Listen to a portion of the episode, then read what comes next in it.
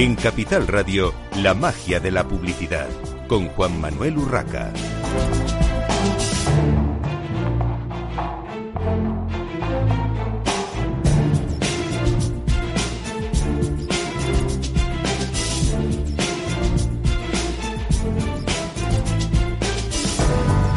Buenos días, un viernes más a la magia de la publicidad en Capital Radio. Les habla Juan Manuel Urraca.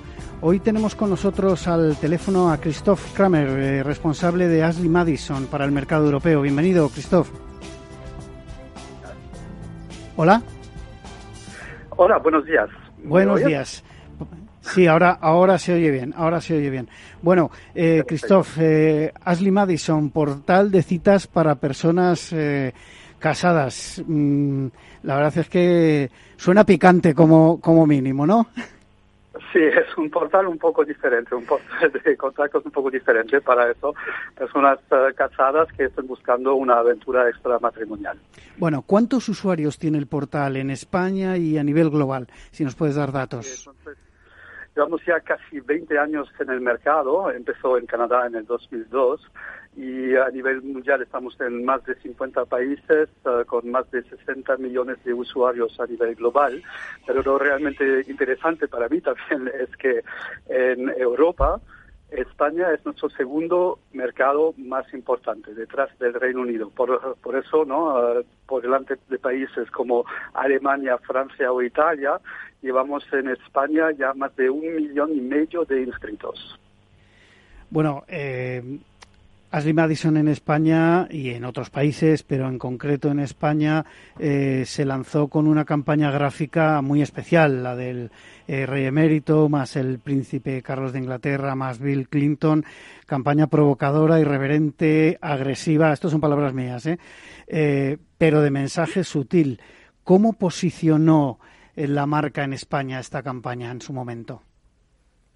Sí, entonces esta campaña fue para el lanzamiento en el 2011, que ya casi 10 años, como pasa el tiempo, y um, sí que en su día yo era el, responsable del mercado um, español y de hacer el lanzamiento en España, y uh, tuvimos bastantes discusiones. Y conversaciones con, con, nuestra agencia de relaciones públicas en su día, um, de que sí o no poner el, el, rey Juan Carlos uh, en este, este cartel en la Gran Vía de Madrid. Y al fin y al cabo y sí que la agencia creo que en este, el momento pues um, había todavía más uh, reverencia hacia el rey. Y yo le admiro también como personaje político pero supuestamente a nivel privado sí que ha vivido o ha sabido bien vivir digamos no y entonces uh, creo que igual fue necesario alguien de fuera para para tomar este punto y, uh, y, atreverse a dar este paso.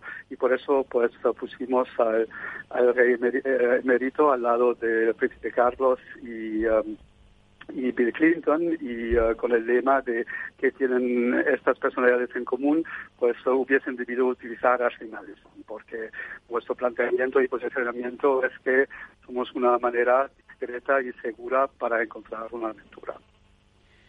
Bueno, y en cuanto a datos, en cuanto a impacto, eh, ¿qué, ¿qué, datos en términos de audiencia consiguió la campaña y en conversión hacia la plataforma, que al final es lo que se busca en este tipo de, de campañas? Por supuesto.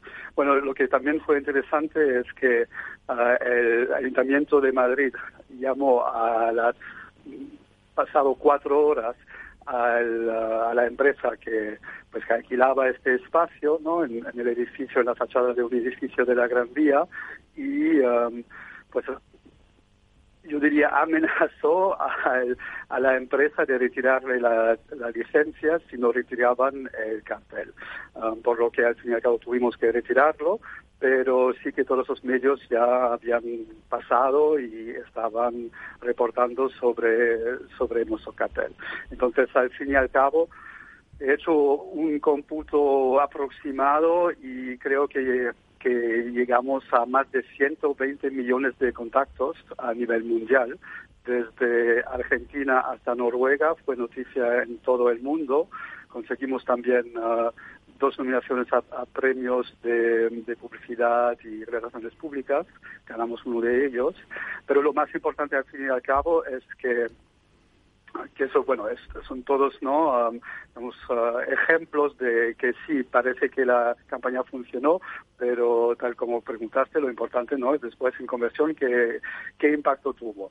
Y uh, es cierto que dentro de los tres primeros meses conseguimos más de 150.000 nuevos inscritos en la página, que hasta hoy, el día, hasta hoy en día es uno de los tres lanzamientos de mercados más exitosos que jamás hemos tenido. Y eh, si miro el retorno sobre la inversión, conseguimos una tasa de más de mil por ciento de retorno. Entonces, realmente una campaña que, que ha sido una de las más exitosas en toda la historia de Madison. Importante, importante.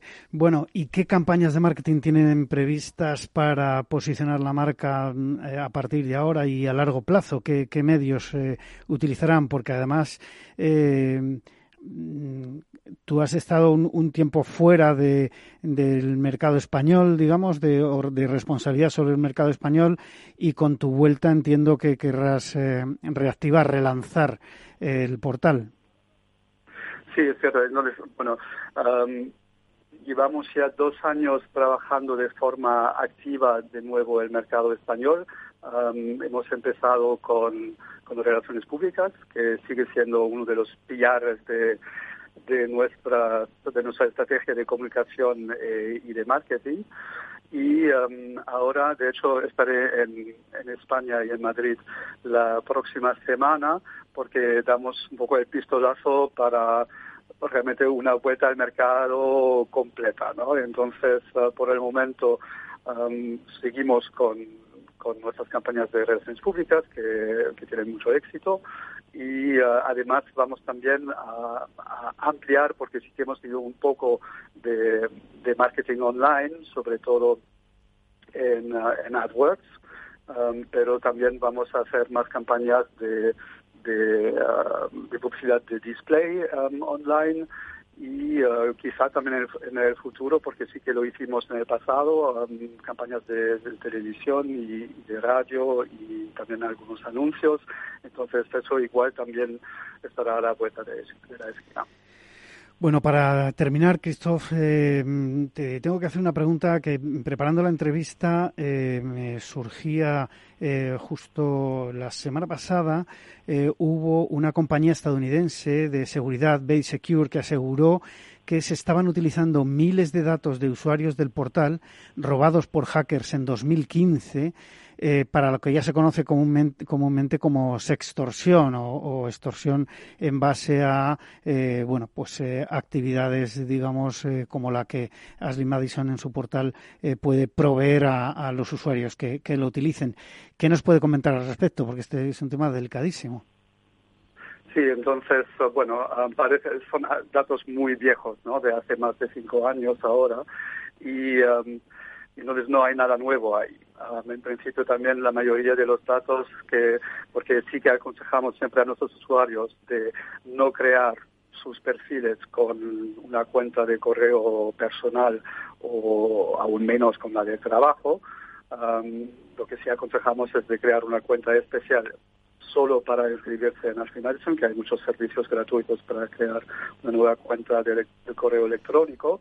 Y um, entonces sí que, claro, en su día hubo algunos que, que no siguieron estos consejos, e igual entonces sí que sus, uh, sus emails aparecieron, pero eso fue hace cinco años, entonces ahí no hay nada nuevo y sí que lo que hemos hecho después de, de este hack en el 2015 es, por supuesto, hemos reconstruido toda, toda nuestra infraestructura de, de seguridad y ahí estamos realmente a la, vanguardia y trabajamos para realmente asegurar lo máximo posible um, con los medios técnicos de hoy la seguridad de nuestros usuarios. Uh, tenemos varias medidas desde um, de cara al público, digamos, una autenticación en dos pasos para los usuarios, pero también um, revisamos todas las fotos que se suben, vemos también um, si, por ejemplo, alguien sube una foto de un famoso, esa cuenta está directamente señalada. tenemos um, una empresa de, de, ¿cómo se llaman? Los White Hat hackers, no de buenos hackers, uh, en San Francisco con la que trabajamos y con los que tenemos un programa para, para eso comprobar que no haya fallos o si hay de, de, de arreglarlos y solucionarlos en el instante tenemos un, hemos certificado nuestro equipo interno de seguridad, entonces realmente, realmente hemos tomado todas las medidas necesarias y posibles um, hoy en día para asegurar esta esta seguridad de los datos de nuestros usuarios. Entonces, lo que ha salido esta semana pasada es uh, más bien pues no sé, igual una campaña publicitaria, pero se trata de datos de hace cinco años, que en principio ya no deberían ser relevantes. Muy bien, pues eh, hasta aquí la entrevista con Christoph Kramer, eh, responsable de Ashley Madison para el mercado europeo. Muchas gracias, Christoph. Nosotros seguimos en la magia de la publicidad en Capital Radio, ahora con eh, Sergio Maldonado, CEO de Privacy Cloud. vamos a hablar de Google, de las cookies, en fin, seguimos con marketing digital, evidentemente. aunque parezca obvio, Sergio, bueno, primero, bienvenido a estos micrófonos de Capital Radio. ¿Qué son y cómo funcionan las cookies actuales? Muy bien. Las cookies sirven realmente para evitar lo que yo llamo el efecto, mar, el efecto día de la marmota en Internet. Y es que las páginas no te recuerdan en una misma web si no haces algo más, porque Internet nació para documentos y no para aplicaciones. Y nacieron por esto. Allí por el 94 se inventaron para recordar y crear, de hecho, el carrito de la compra. No existiría el carrito de la compra si no fuera por cookies. Entonces son una parte esencial del protocolo que usamos en Internet, HTTP. Otra cosa es cómo se crearon las de tercera parte que han dado pie al mercado publicitario y que en el origen, en el 95, cuando empezó DoubleClick, empezaron por un accidente y por un bucle que permitió que un servidor distinto a aquel con el que tú te comunicas sirviera cookies por incluir algún activo, una imagen, un píxel, dentro de la web o el contenido de aquella web a la que se te diriges, por ejemplo, un medio.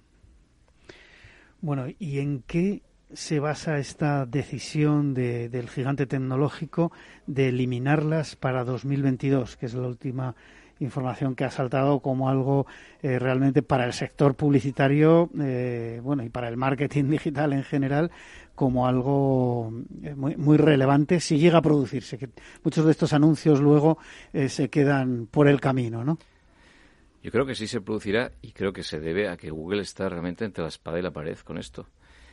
Desde hace mucho tiempo se sabe que las cookies de tercera parte que se han utilizado en el mercado publicitario siempre han sido voy a decir algo un poco mejor exagerado, pero una aberración. Es decir, son van contra natura del propio origen y lo que se quiso hacer con Internet, incluso con las cookies en el origen. Allí en el 94, como decía, cuando Lumon Tully, que se llama el creador de las cookies en Netscape, en el origen, cuando empezaron, las creó, hubo un estándar del IETF, que era el, el cuerpo que desarrollaba el estándar para, para HTTP y otros protocolos, donde expresamente se recogió que no debían nunca permitirse las cookies de tercera parte. Desde que se empezó a crear el estándar hasta el 97 en el que vio la luz, ya había nacido DoubleClick y ya se había creado una industria entera para cuando por fin empezó, llegó Firefox, mucho más tarde, por fin adheriéndose al estándar, ya teníamos el colador de todo lo que ha pasado hasta ahora. A Google de repente le ha venido la normativa, como sabemos, no solo ePrivacy, lo que en España fue el SSI,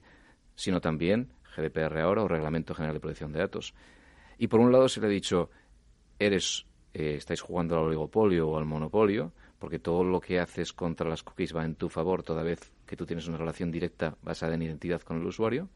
Y por otro lado se le está diciendo, no haces suficiente por la privacidad. Todo lo que haga Google en favor de la privacidad, toda vez que la normativa lo que hace es penalizar la intermediación, porque el consentimiento por naturaleza penaliza la intermediación, por ende va a terminar con el mercado abierto y va a terminar barriendo para casa hacia el mercado basado en identidad. Por tanto, ¿por qué lo ha hecho? Lo ha hecho porque había mucha presión regulatoria, pero también hay presión social, hay alarma social de verdad. Una cosa que nosotros hemos visto es que la cuota de mercado de Chrome, de este navegador, por primera vez había empezado a caer. Y que así como ya teníamos navegadores que estaban rechazando de serie cookies de tercera parte, esto no es nuevo, en Apple Safari rechazaba ya de serie las de tercera parte, en, Firefox, por supuesto, también ahora, desde el año pasado, estamos hablando de que un 21% de los navegadores de fuera ya no aceptan cookies de tercera parte. Ya estamos jugando con descansar solo sobre Chrome. En España puede ser más porque en el ámbito móvil hay mucho peso de Android en España frente a otros países mm, con marketing digital muy desarrollado. Pero al final han crecido hasta 20 tipos de navegadores distintos muy enfocados en privacidad, incluido Brave y algún otro, que por defecto desactivan cookies de tercera. Entonces van con la presión social, van con la presión regulatoria y es verdad que les va a favorecer.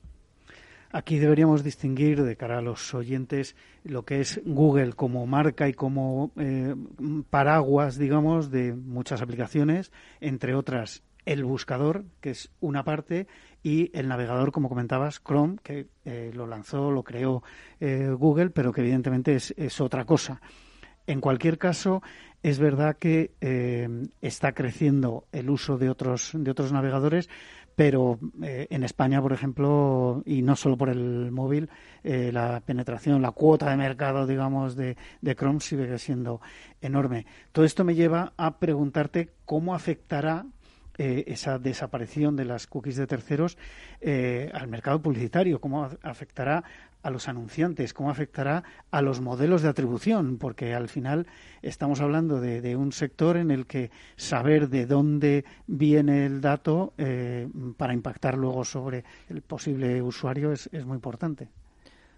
Yo he dedicado muchos años a la medición de marketing y de acciones de marketing y se ha impuesto el cortoplacismo y en nombre del rendimiento se ha impuesto la ceguera y hasta ahora no viene mal un pequeño jarro de agua fría en cuanto a la realidad de lo que hasta ahora llamamos atribución. Hay mucho cuento detrás de la atribución. Y la atribución basada en la vida de una cookie cuando mucha gente la rechaza y la atribución basada en ese cortoplacismo que desprecia el valor a largo plazo de las cosas o de las marcas tiene muchas repercusiones, eh, repercusiones perniciosas. Se ha descubierto que todo aquello que se mide termina premiando el dato sobre incluso el resultado o el, brand equity o el, o el, impacto de marca. Entonces, ¿cómo afectará? Yo creo que será muy positivo para el anunciante, porque dejaremos de estar cegados por la métrica. Hace años que teníamos que predicar en el desierto, mídelo, ten tu visión de primera parte de lo que pasa y no te fíes del dato de tercero o de la agencia o del medio. Pero hemos llegado al extremo opuesto, donde parece que el propio dato es el premio a la inversión. Y en cuanto al modelo de atribución, como digo, yo he escrito mucho sobre esto, no tengo ninguna fe en modelos de atribución. Hemos analizado muchos en empresas que he montado anteriormente y, y creo que es muy bueno que la gente empiece a despertar con el cuento que ha habido detrás de modelos de atribución. Bueno, esto en cuanto a la parte del sector, de anunciantes, agencias de, medios y agencias digitales, evidentemente, pero luego está eh, la otra parte, eh, la privacidad de los usuarios, que al final somos todos, porque todos utilizamos eh, de una u otra manera las web, las apps, etcétera, etcétera. ¿Qué repercusiones tendrá para los usuarios? Claro. Espero que la primera y muy positiva sea que terminemos con el dichoso faldón de consentimiento de las cookies porque no ha parecido, no he visto nada más terrible para la experiencia de usuario, para la accesibilidad por parte de discapacitados en Internet, para, para e, e insulto a la inteligencia que ha supuesto que cada web tenga que intentar explicar al usuario algo que el usuario nunca podrá llegar a entender. Y tener que llamar a eso consentimiento cuando realmente lo que estamos haciendo es crear patrones oscuros para buscar una base legal y de espaldas al usuario sin que lo entienda, con, nocturnidad y de forma subrepticia, tener esta, esta base legal para el análisis, como digo, a espaldas. Entonces, afectará al usuario, yo creo que muy positivamente, que podamos empezar a trabajar sin cookies de tercera parte, me parece muy positivo. Eh, es verdad, como comentabas, que eh, la mayoría de los usuarios, yo me atrevería a decir que el 99% de los usuarios no saben ni les interesa, entre comillas, qué son las cookies, porque al final todos eh, navegamos y la mayoría de la gente lo que te dice es, bueno, si aparece ese mensaje, le das OK, como a todo, le das OK y, para adelante, ¿no? Esto eh, tiramos para adelante y, está. Yo lo que quiero es ver pues tal web de, una marca, de un, de un marketplace, de, lo que sea, de un medio y, y al final, bueno, pues me da igual lo que me pidan porque yo quiero entrar allí y nadie, yo creo que nadie se lee salvo de alguna manera los que estamos en el sector, los que tenemos eh, otros intereses informativos mm, o comerciales, según el caso, para conocer qué está pasando con, con, esas cookies, con esos datos. Bueno, ¿de qué manera la directiva e-privacy, conocida como la ley de cookies, modifica el panorama publicitario, porque esto, bueno, hablábamos de, las consecuencias de las cookies y de, su desaparición, pero esta directiva eh, es ya algo, digamos, formal, no es, eh, no es, em, digamos, una iniciativa de una empresa. Bien. Esta directiva lleva mucho tiempo ahí, ¿verdad? Pues la primera versión de la directiva fue en 2002, en España vio la luz en la Ley General de Telecomunicaciones de 2003, la siguiente versión de la directiva e-privacy fue 2009 lo que es la directiva. En España vio la luz esta vez en la LSSI, en la Ley de Comercio Electrónico que se ha llamado, y esto fue en 2012. Y a partir de ahí salió el artículo 22.2, que es lo que ahora nos rige para consentimiento de cookies, que es el 5.3 de la directiva. Vale, esto se supone que iba a cambiar el año pasado con un reglamento, ¿verdad? Que en teoría, en el origen, iban a hacer a la luz, iba a dar la, iba a dar la luz a la vez que el Reglamento General de Protección de Datos 25 de mayo del 18. No fue así. Hay mucha discrepancia entre diferentes industrias y al final la ley de cookies no ha podido ser reemplazada por un reglamento que lo armonice a nivel comunitario. Entonces, ¿qué ha pasado con ePrivacy como lo tenemos ahora? Por tanto, artículo 22.2 LSSI en España, que está pidiendo el consentimiento expreso, inequívoco, eh, y que eh, lo que hemos tenido hasta ahora ha sido una forma de de engañar, vamos a engañar, no sé cómo decir, buscar la puerta de atrás a, obtener ese consentimiento. Ahora, por fin, hay una sentencia. Hasta ahora, pues cada país tenía unas directrices. Ahora hay una sentencia y pide consentimiento real. Y lo que hacemos en España, e incluso lo que aparece en las directrices de la agencia, no respeta esa sentencia. Bueno, curioso. Eh, tenemos que hacer una brevísima pausa para la publicidad en eh, la magia de la publicidad en Capital Radio y enseguida continuamos hablando de este interesante tema.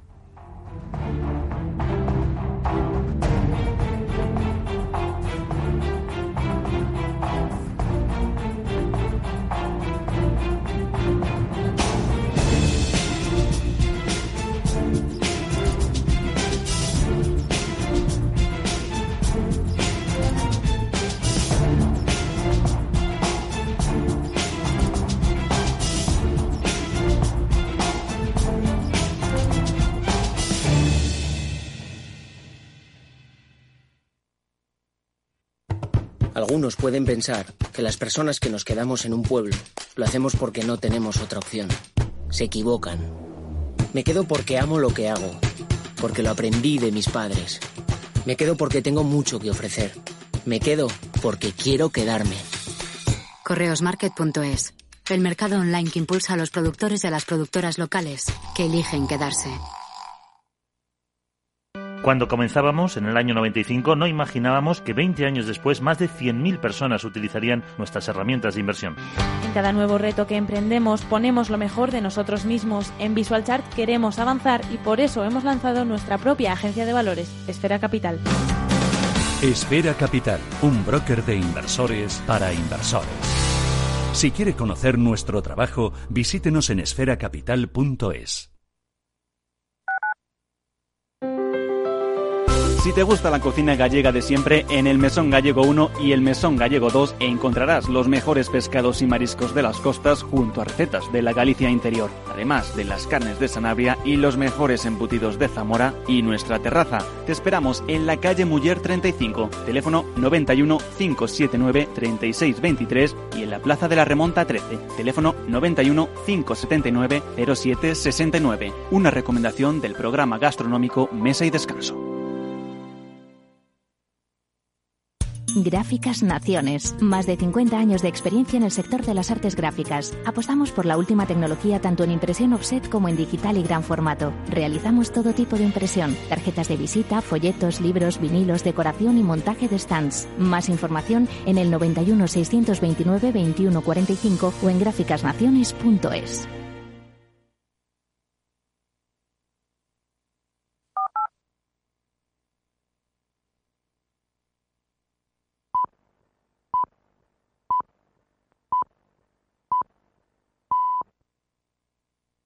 La magia de la publicidad con Juan Manuel Urraca.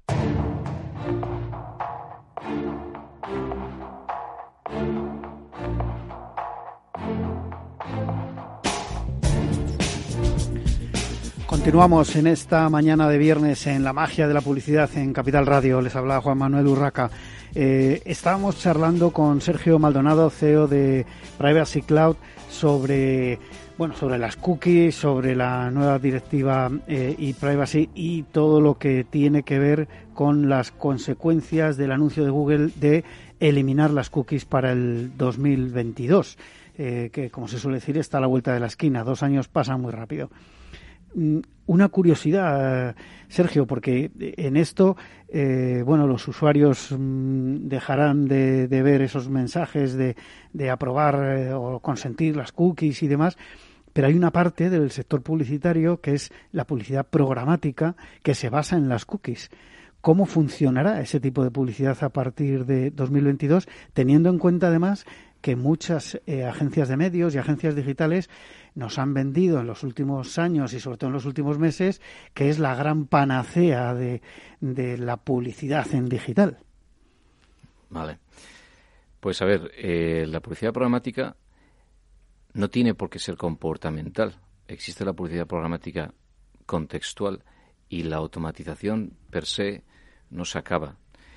Pero hasta ahora hemos jugado a un juego bastante peligroso donde hemos combinado a los medios a competir en la puja por perfiles y no por contexto, por tanto no por contenido periodístico de calidad, sino por perfiles. Esto ha creado un mercado desastroso. Los medios se mueren porque compiten en el mercado abierto con inventario infinito, por tanto el precio del inventario cae en picado.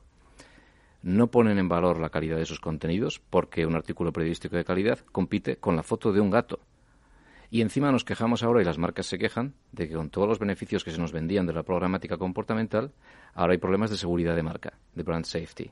Y introducimos palabras clave y grupos de palabras clave para filtrar contenidos porque ahora decimos, quiero perseguir a la gente en función de quiénes son, pero no me vale aceptar la naturaleza humana de aquellos a quienes persigo y acompañarles en los contenidos que visitan. Entonces, a mi marca no quiere estar junto con esto. Entonces, ¿quieres pujar por el aspiracional asociado a tu marca o quieres pujar por la persona allí donde esté en función de sus características? Eso ha matado al medio, está hundiendo el valor del inventario publicitario, les ha hecho jugar por un juego que no era el suyo, ha matado al usuario porque estamos dispersando datos como animales en webs de contenidos gratuitos sin pensar. Eso de aceptar todas las cookies eh, sabiendo que hay 500 empresas detrás de cada intercambio, donde hay cruces de información que no sabes cómo te van a afectar a futuro, eh, a mí me parece que sí que es mucho más serio de lo que parece. La programática me parece muy negativa. Me parece que la forma de salir de programática que ha traído un 50% de, de costes de intermediación entre DSP, DMP, Exchange, Ad Network, DMP, todas las piezas de intermediación se llevan la mitad del presupuesto publicitario del anunciante. Y además hay entre un 12 y un 20% de fraude de inventario falso, de clics fraudulentos, de viability, que algunos llaman fraude, otros no. Fraude, intermediación, seguridad de marca, tiene tantos problemas y encima está hundiendo a los medios que cuanto antes se vaya a la programática comportamental, si me preguntas a mí, mejor.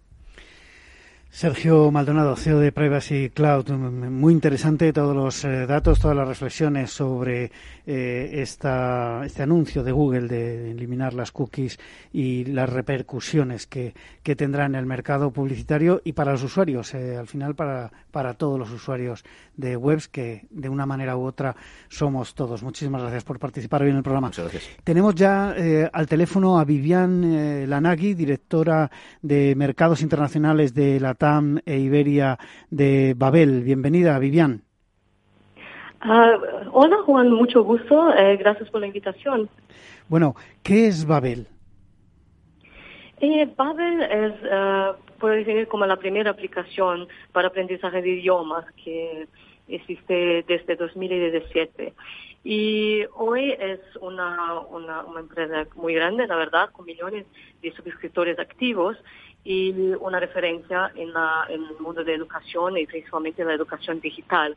Eh, hoy contamos con un equipo de más de 700 personas y con cursos online que son diseñados eh, cuidadosamente por un equipo de 150 lingüistas para garantizar que las personas puedan tener lecciones de 15 a 30 minutos muy rápidas, pero con diálogos reales ah, para hablar un idioma. ¿Y qué acciones de marketing y publicidad han desarrollado para promocionar su app? Sí, hoy ahora por ejemplo nosotros tenemos una, una campaña que se llama en inglés Accent Yourself y en, en español uh, Se Valente Habla, que es una campaña que la verdad conecta todos los sentimientos de personas que están aprendiendo un idioma y los retos también de, de empezar a hablar el idioma. Y nosotros con esta campaña, nosotros, tenemos inversiones en TV, en canales de pagos, en social media y también nosotros um, hicimos un gran estudio con Ipsos para, comprender un poco cómo acento funciona y cómo influencia en la comunicación. ¿Y en qué canales y soportes publicitarios eh, han eh, promocionado eh, Babel o, Babel y, y, cuáles van a utilizar en el futuro próximo? Eh, nosotros empezamos eh, con la campaña en enero y nosotros tenemos canales pagos, canales de pago como por ejemplo Paramount es un, es un canal y canales de pagos uh, en, la media española también y en otros países porque esta campaña es una campaña global. Y a nivel de, de soportes, eh, ¿están en medios convencionales, solamente en, en, digital, aparte de lo que ha comentado de, de televisión? Sí, la televisión es un medio, un medio que estamos, eh, que empezamos también, pero naturalmente con los medios digitales, porque como Babel es una empresa online, uh, nosotros tenemos muchas inversiones en canales, por ejemplo, medios sociales o social media, tenemos inversiones como Google, como todos, uh, todos los canales, y soporte digital, como, eh, como llamamos de display también, y retargeting, todos los canales convencionales online también están. Y en redes sociales concretamente, ¿qué, qué están haciendo? ¿Cómo utilizan las redes sociales? Las redes sociales hay dos tipos. un, primero, una primera utilización para Babel es naturalmente que nosotros llamamos de organic, entonces que son ah, nuestros propios canales y nuestra comunicación con nuestros usuarios. Entonces que tenemos contenidos ah, muy graciosos, contenidos que hablan con los mercados y que interaccionan con las personas, porque para nosotros es muy importante oír que las personas piensan de la marca, saber que cómo interagen, qué son las principales motivaciones que llevan a las personas a interagir con, con Babel.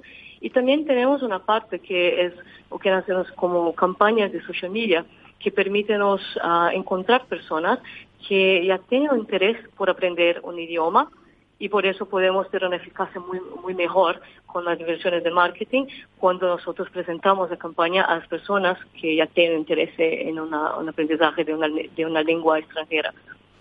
Muy bien, pues muchísimas gracias, eh, Vivian. Vivian Lanagui, directora de Mercados eh, Internacionales de Pavel por estar hoy con nosotros eh, a través de los micrófonos de Capital Radio en la magia de la publicidad. Continuamos con nuestro programa, en este caso con Carlos Cantó, CEO de SPSG Consulting eh, y vocal y responsable del barómetro de patrocinio deportivo de la Asociación de Marketing de España. Bienvenido, Carlos. Hola, Juan Manuel, ¿qué tal? Muy buenos días y un, y un placer volver a estar aquí. Sí, bienvenido una vez más. Efectivamente, Carlos ya, ya ha estado en estos micrófonos hablando de otros temas, pero hoy vamos a hablar de este barómetro de patrocinio deportivo 2019 de la Asociación de Marketing de España. Para empezar, ¿quién y cómo ha elaborado, cómo se ha elaborado este barómetro? Sí, a ver, el día 30 de enero, el jueves pasado, se presentó aquí en Madrid eh, la edición 2019 del barómetro de patrocinio deportivo que elabora SPSG Consulting desde hace varios años y quiero agradecer desde aquí, desde esta plataforma, el apoyo en la organización del evento de presentación a la Asociación de Marketing de España, de la cual yo también soy vocal. En sí, el barómetro ah, se constituye por cuatro partes. Una primera parte que son encuestas realizadas a los patrocinadores, una segunda parte encuestas realizadas a las properties, es decir, los patrocinados, clubes, federaciones, competiciones, eventos, ligas, etcétera. Una tercera parte que son encuestas telefónicas realizadas a una muestra de 600 personas en Madrid, Barcelona y Sevilla, encuestas telefónicas de carácter abierto. Y la cuarta parte, o la última más, son unas uh, recomendaciones, unas conclusiones a nivel de tendencias en el sport business, incluyendo el patrocinio. ¿Cuáles son las claves principales que marcarán las tendencias en el patrocinio deportivo en, en 2020 según eh, los datos eh, del resultado del barómetro? Yo diría que las, las tendencias en patrocinio se fundamentan básicamente en cuatro aspectos. Una, una mayor profesionalización de todo lo que eh, se, se, atribuye está relacionado con el, con el patrocinio, que, que por cierto no es intrusivo. Segundamente, eh, cómo afecta todo el nuevo paradigma de acceso a contenido deportivo, la aparición de las OTTs, la potenciación de los pay-per-views, los influencers, el rol que, hacen ya las plataformas sociales, que no son redes sociales, son plataformas sociales que pueden ser de temática conversacional o de temática deportiva, porque ellas mismas, los Twitter, los Facebook, etcétera, también optan y también invierten en derechos ah, de deporte. Y ah, también todo el tema de que el patrocinio no es visibilidad no es visibilidad de marca, el, el, patrocinio va muchísimo más allá de la visibilidad de marca, el patrocinio conlleva ah, contenido único, contenido, Contiene en los aspectos de activación tres importantes temas. Una, diferenciación. Dos, deslocalización. Y tres, desestacionalización. Y el cuarto elemento que querría destacar es que el patrocinio ayuda o debería ayudar a crear legado. Un legado tanto para la property como para la marca y como para el deporte al cual se asocia ese patrocinador. Un, un, un legado que puede ser tangible o intangible, y que normalmente es de carácter finalista, un legado que perdure en el tiempo. En cuanto a marcas, eh, bueno, todos tenemos eh, de los, las principales eh, competiciones, de los principales deportes o los más conocidos, todos tenemos en mente marcas que han estado siempre asociadas a estas competiciones deportivas. Pero, ¿qué marcas destacan como las más vinculadas a este tipo de, de patrocinios en nuestro país en concreto?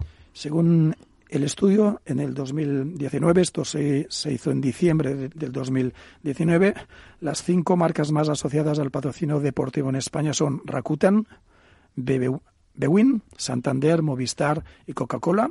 Y también están en el top 10 marcas tales como Movistar Telefónica, CaixaBank, Endesa, Emirates, Repsol, Red Bull, Qatar Airways, BBVA, B365 e Iberdrola. Eh, lo primero que me llamó la atención cuando vi estos datos es que eh, todo me suena a fútbol, básicamente. No digo que sea todo, pero evidentemente eh, es consecuencia o puede ser consecuencia de que las preguntas eran abiertas. me imagino que no había nada sugerido en la encuesta, sino que eran preguntas de respuesta espontánea y de alguna manera, pues la mayor parte de la población tiene, como decía al principio, no esas marcas eh, que bueno, te puede gustar más o menos el fútbol, pero al final las conoces, ¿no? Las estás viendo en la tele, etcétera, etcétera. Efectivamente, Juan Manuel, tú lo has explicado muy bien, incluso mejor que yo, ¿no? Eh, las preguntas son abiertas, son uh, respuestas espontáneas, nunca sugeridas. Dos, España es un país de fútbol, esto por si nos gusta o no, pero la realidad eh, es así. Y dentro del fútbol hay especialmente dos o tres eh, clubes que dominan la escena. Entonces, las marcas asociadas a esos dos o tres clubes que dominan la escena normalmente, y no este año solo, este año digo 2019, diciembre, sino en los años anteriores, año tras año, se constata un poco el mismo pattern. ¿Eh? de que las marcas asociadas a esos dos clubes, especialmente en las camisetas, no únicamente, pues son las más recordadas, las más asociadas con el, de, con el patrocinio a nivel de deporte en general. Luego sí que hay marcas más concretas que se asocian mayormente a deportes concretos. Por ejemplo, Endesa con el baloncesto, por ejemplo, Movistar con ciclismo, por ejemplo, Repsol con motor, incluyendo tanto automovilismo como motociclismo, y Verdola con el deporte practicado por personas de género femenino, por ejemplo. Sí, esto es curioso porque, claro, de alguna manera las marcas tienen que buscar también otros territorios, ¿no? No solamente el, deporte, eh, digamos, mayoritario. Eh, hay muchas posibilidades también eh, de patrocinio para, para las marcas. Y en cuanto a los protagonistas del deporte, los deportistas en sí, ¿cuáles destacan como imagen patrocinable en nuestro deporte nacional y entre los extranjeros? Sí, dentro de lo que es la encuesta a los fans, esas 600 encuestas abiertas, cuestionarios con preguntas abiertas que se hacen, ah, preguntamos también los, ah, los deportistas, tanto españoles como internacionales, con mejor imagen. Eh, por parte española, mm, el número uno siempre es Rafa Nadal, y también el número dos normalmente sale Pau Gasol. En este caso, el número tres ha sido Fernando Alonso, que el año pasado, que el año 2018 estaba en cuarta posición. Y en cuanto a los internacionales, Leo Messi siempre es el número uno, con Cristiano Ronaldo. Y el número tres, a que a veces el número dos es Roger Federer. Bueno, al fin y al cabo, todos eh, grandes deportistas muy conocidos, muy televisivos, por decirlo de alguna manera, muy reconocidos por el gran, por el gran público. Eh, ¿Qué aspectos destacaría como los más atractivos para invertir en patrocinio deportivo por parte de, una marca. Evidentemente, las grandes marcas eh, tienen a sus eh, equipos de marketing muy entrenadas en, esto y, muy acostumbradas a, invertir eh, parte del presupuesto de marketing y publicidad de sus empresas en, marketing deportivo o en otras actividades de patrocinio.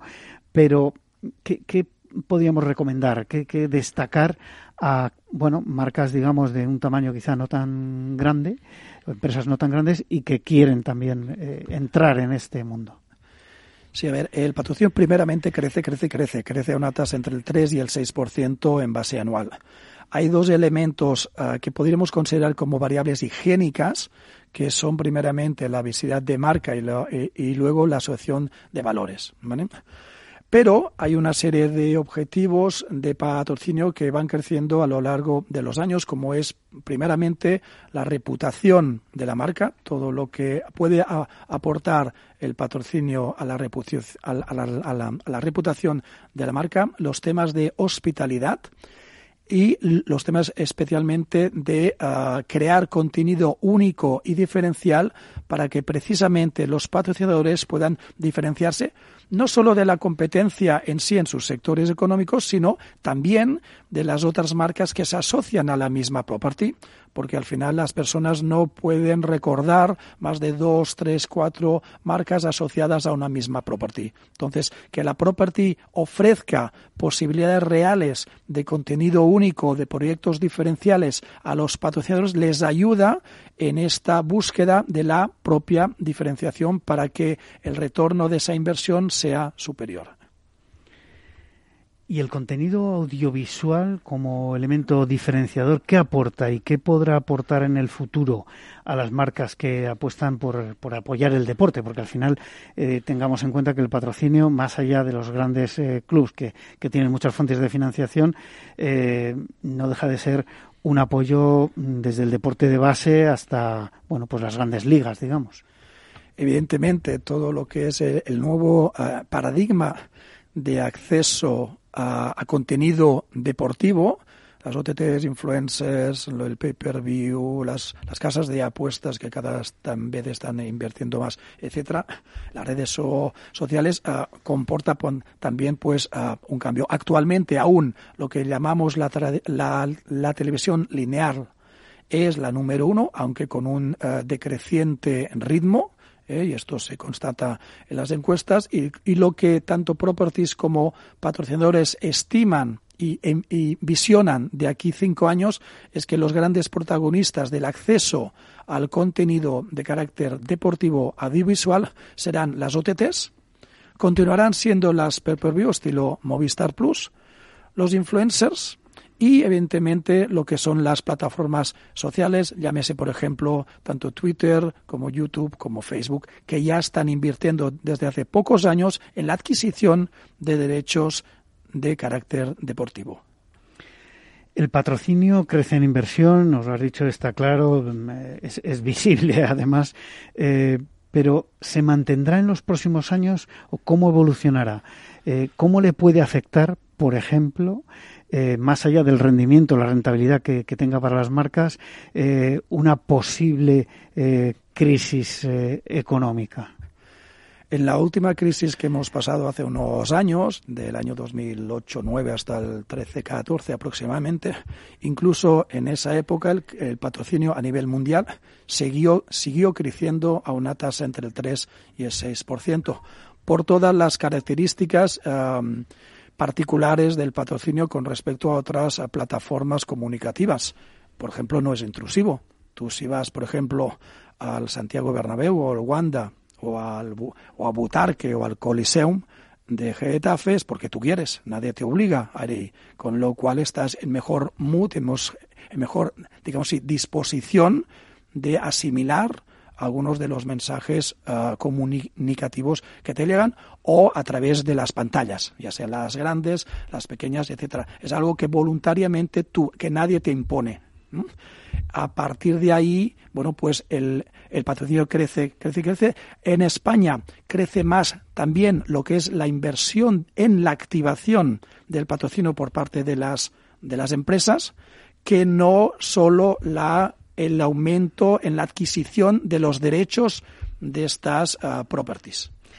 Es verdad que siempre se ha dicho en el sector que un patrocinio no implica solo la inversión de esa, de esa compra de derechos, sino que hay que duplicarlo porque el otro 50% del total te lo tienes que gastar, te lo tienes que gastar en activación, porque si no al final, bueno, eh, sí es un branding, es una manera de hacer branding, pero evidentemente hay otras formas de, de hacer branding, ¿no? el patrocinio es mucho más que branding, ¿eh? Eh, entonces las empresas tienen que invertir, que no gastar, invertir en activar esos derechos de patrocinio que tú adquieres a una property en concreto, ¿vale?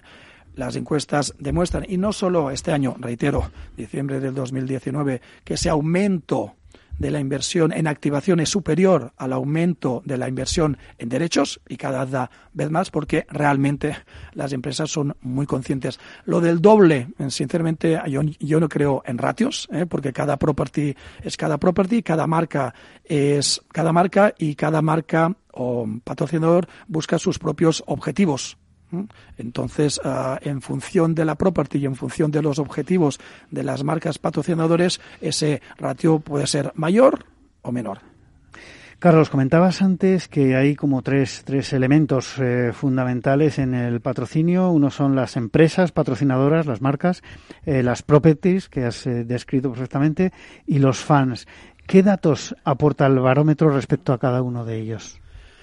Una de las conclusiones del barómetro también es que los fans del deporte crecen. ¿eh? Se percibe en los análisis ah, en profundidad del estudio, que es amplio, ah, un aumento de la, de la, del deporte desde el punto de vista de los fans. Es decir, cada vez más hay gente preocupada, interesada por el deporte en sí a grosso modo el 20%, quizá ya un poco menos, 15, 18% de la gente aún no está, digamos, entusiasmada con el, con el deporte, pero el resto, con, contabilizando entre un 20 y un 25%, que técnicamente los llamamos A-Bit fans, o fans acérrimos, seguidores acérrimos del deporte o de algún deporte en concreto o de alguna property de deporte en concreto y luego el resto, 55 o 60% son seguidores, fans, digamos así, normales. Pero ese eh, trasvase un poco del no fan, del no interesante o no interesado hacia los interesados, hacia los seguidores de alguna manera el aumento de la información, de la facilidad de acceso a la información, eh, es evidente que tiene que estar facilitando también no solo a los fans eh, el acceso a esa información y por tanto el, contacto con las marcas que, patrocinan, sino a las propias marcas eh, el tener más, más visibilidad. a mí que me gusta mucho la Fórmula 1, recuerdo mis principios recortando mm, pues pequeñas, pequeñísimas noticias del periódico porque poco más, eh, y, muchas veces de revistas extranjeras, porque poco más había en, España y sin embargo eh, ahora pues eh, casi me sobra información, no tengo tiempo para leer, ver, escuchar tanta información y ahí entra en juego también el patrocinador. Evidentemente, hay dos aspectos aquí realmente importantes. Una, que el paso del sport al sportainment implica que la, lo interesante no solo pasa en el terreno de juego, sino también antes y después. Esto es un tema. Y dos, al haber más plataformas de acceso a contenido, eh, eh, conlleva un doble efecto. Una, una democratización de todos los deportes que pueden tener visibilidad. Hay más deportes, los minoritarios también tienen visibilidad. Y luego, incluso en los deportes mayoritarios, no solo nos centramos en las grandes competiciones, sino que hay competiciones, digamos así, menores o más discretas, que también tienen ese acceso a la visibilidad. Una pregunta muy rápida. Eh, ¿Qué porcentaje, si es que hay algún dato generalista, eh, de, las inversiones publicitarias de las grandes marcas van a patrocinio eh, dentro de sus presupuestos de marketing? No hay datos concretos para España, porque si tú preguntas, por ejemplo, a un Santander o tal, cuánto invierte en patrocinio, es a nivel global, porque la liga se ve en todo el mundo. No obstante, en unos 65.000, 70.000 millones de dólares la inversión en patrocinio en el mundo. Bueno, pues muchísimas gracias a Sergio Maldonado, CEO de Privacy Cloud, y a Carlos Cantó, CEO de SPSG, eh, que hemos tenido, los dos los hemos tenido hoy en el estudio de directo de Capital Radio, eh, hablando en la magia de la publicidad. Y a todos ustedes les espero el viernes que viene en la magia de la publicidad en Capital Radio. Les habla Juan Manuel Urraca.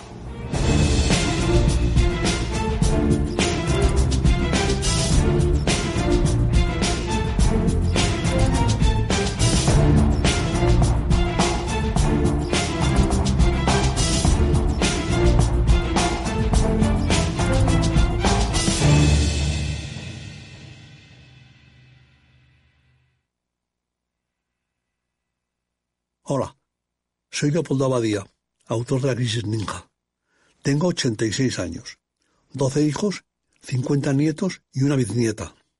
A mi edad, y con tanta gente en casa, siempre he pensado que era imposible conseguir ahorrar. En mi familia, lo único que crecían eran los gastos. Sin embargo, ahorrar quizá es mucho más sencillo de lo que crees. Eso es lo que he descubierto con Finanbest, por primera vez cualquier persona puede invertir como lo hacen aquellos con grandes patrimonios, teniendo acceso a los mejores productos de inversión y siendo tratado como una persona normal. Entra en finambest.com y descubre que lo normal es extraordinario. Lo normal es Finambest. Ya no estamos en la era de la información, estamos en la era de la gestión de los datos y de la inteligencia artificial. El tratamiento inteligente de estos datos proporciona un valor enorme a las empresas en sus procesos de negocio. En Piper Lab ayudamos a nuestros clientes a tomar decisiones de negocio basadas en datos. Escúchanos todos los lunes a las 10 y media de la mañana en el espacio de Big Data de Capital, la Bolsa y la Vida. Escuchas Capital Radio, Madrid 105.7, la radio de los líderes. Seguro que no te apetece coger el coche, pero lo que sí te apetece es un buen cocido maragato, cecina y otros muchos productos de Astorga, ¿verdad? Pues ya lo sabes, la auténtica cocina astorgana solo la encontrarás en el Astorgano y sin necesidad de coger el coche. Ven a visitarnos y lo comprobarás. Todos nuestros clientes repiten y seguro que tú también lo harás. Reserva en el 91 579 6261 o en calle Pensamiento 25. El Astorgano, la auténtica experiencia maragata. Viaja y siente este fin de semana con miradas viajeras. Este sábado de 10 a 1 de la tarde viajamos hasta Portugal, al Alto Alentejo, una región de castillos, de esas, corcho y viñedos. Iremos a Argentina para recorrer el Parque Nacional de Iguazú, un rincón lleno de naturaleza y agua. De vuelta a España pasearemos por la capital de Aragón, Zaragoza, para recorrer cada uno de los rincones de la ciudad de la Pilarica. ¿Te apetece? Miradas viajeras con Fernando Balmaseda. Disfruta de la mejor cocina gallega en Montes de Galicia. Todo un clásico moderno en el barrio de Salamanca. Disfruta de la variada dieta atlántica, de las mejores carnes y pescados tratados con respeto y transparencia y regados con una de las mejores bodegas de la zona. En grupo, en familia o en pareja, Montes de Galicia te ofrece el espacio perfecto en cada ocasión.